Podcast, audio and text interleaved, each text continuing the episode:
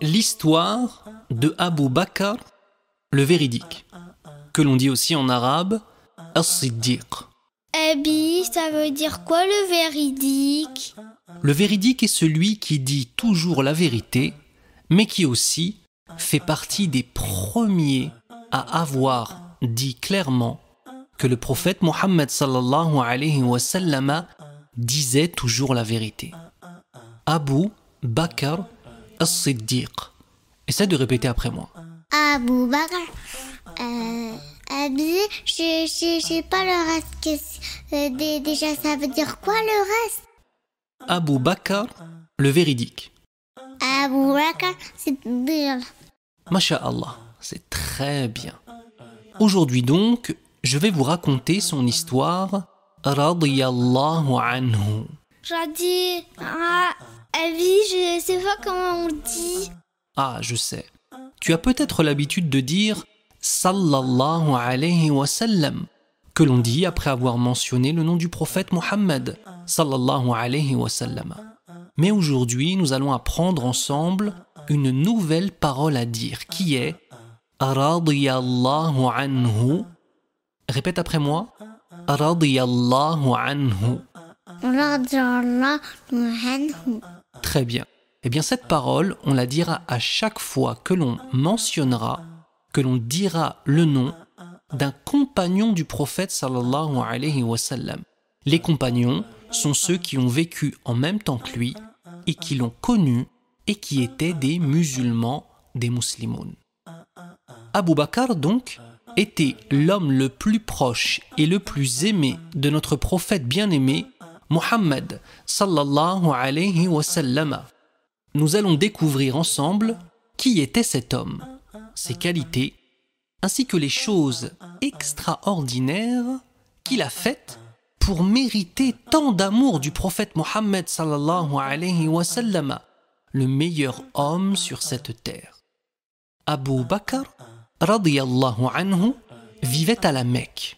La Mecque est une ville que tu connais peut-être déjà. Tu as certainement vu à la télé la grande boîte noire vers laquelle les musulmans se dirigent pour prier. Cette grande boîte noire, on appelle ça la Kaaba. Et peut-être même que ton papa et ta maman, ton habit et ta ummi sont déjà partis au Hajj ou à la Umrah, au petit pèlerinage ou au grand pèlerinage. Si c'est le cas, demande-leur, ils te montreront plein de photos de ce magnifique voyage. À la Mecque donc, dans la même ville que le prophète Mohammed sallallahu alayhi et il avait presque le même âge. En fait, il était plus jeune de deux années, de deux ans seulement. À cette époque, l'islam n'était pas encore arrivé. Certains habitants de la Mecque, comme les Quraysh, croyaient en des statuettes et des idoles. Bien, j'ai pas compris que c'est qui ces Quraysh, euh, c'est qui, ils font quoi? Ah, les Quraysh étaient les habitants de la Mecque. C'est un peu plus compliqué que ça en vérité, mais pour résumer, c'était ceux qui faisaient partie de la famille du prophète Mohammed sallallahu alayhi wa sallam. Les statuettes et les idoles sont des choses que les hommes vont faire eux-mêmes Oh, les idoles, c'est pas bien. Imagine-toi, si par exemple tu prenais de la pâte à modeler et que tu faisais un bonhomme avec cette pâte à modeler et que tu décidais de dire que maintenant ce bonhomme en pâte à modeler peut te protéger. Peut te donner à manger, peut te donner la santé, peut te protéger de la maladie, te protéger de tomber par terre et de te faire mal dans la cour de récréation, eh bien, si on fait ça avec une pâte à modeler, ou alors avec un morceau de bois, ou avec n'importe quoi, on appelle ça une idole. Eh bien, avant que l'islam n'arrive, ces hommes-là et ces femmes-là construisaient des statuettes, des petites statues, et en faisaient des idoles en dehors d'Allah. Ils pensaient que les statues faites de terre ou de pierre pouvaient les protéger, leur apporter la santé, ou même la richesse.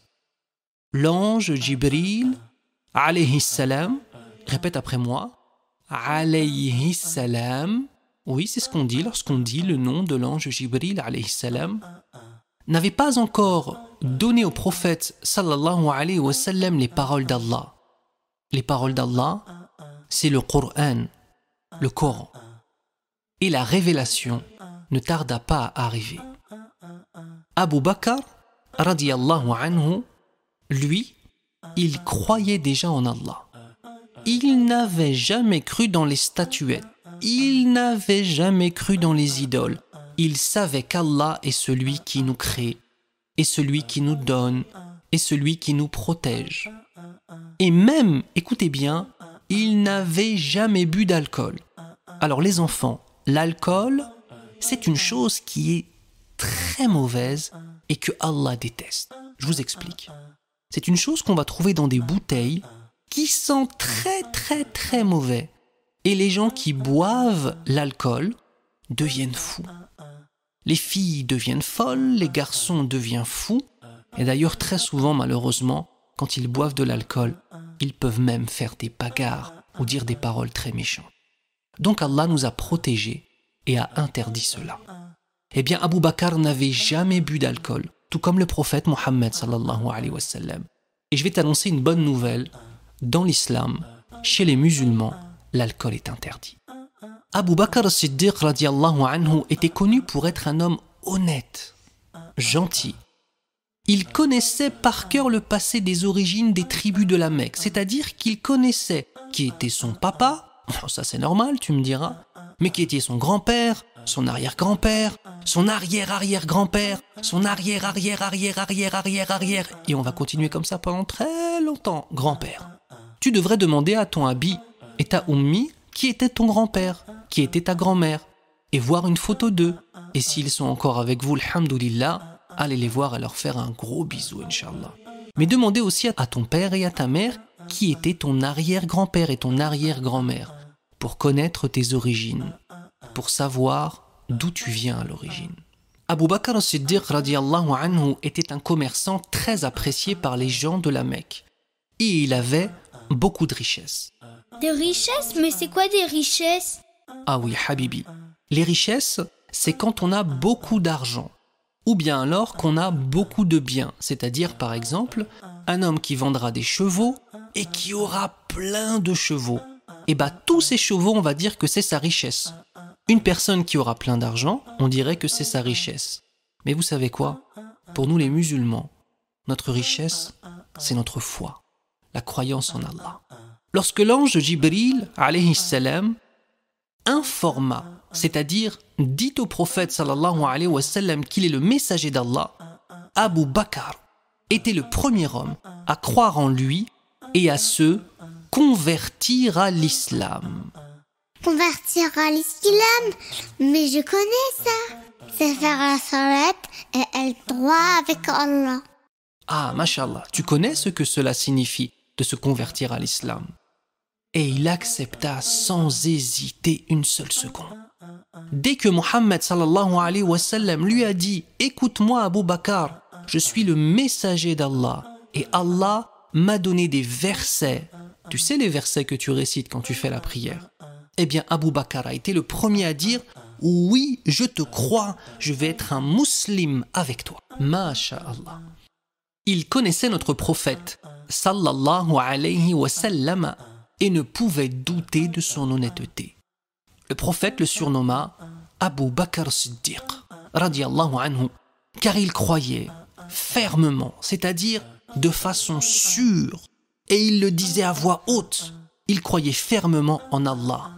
Il était fier d'être un musulman, de croire en Allah, tout comme toi, Inch'Allah. D'autres personnes après lui suivirent le messager d'Allah, sallallahu alayhi wa sallam. Il faisait la da'wa autour de lui. La da'wa, c'est quoi, Abi? Il appelait les gens à l'islam. Eh oui, Habibi, tu connais bien la da'wa. La da'wa, c'est quand toi, en tant que musulman ou en tant que musulmane, tu vas aller voir les gens et leur parler de ce qu'est l'islam. Et tu sais quoi? La da'wa va se faire par ton comportement. Quand les gens voient un petit musulman ou une petite muslima qui agit bien, qui est poli, tabarakallah, sache qu'Allah est en train de faire de toi un exemple. Il y aura donc la da'wa avec tes paroles aussi. La da'wa par ton comportement, et la da'wa par tes paroles, les belles paroles que tu diras.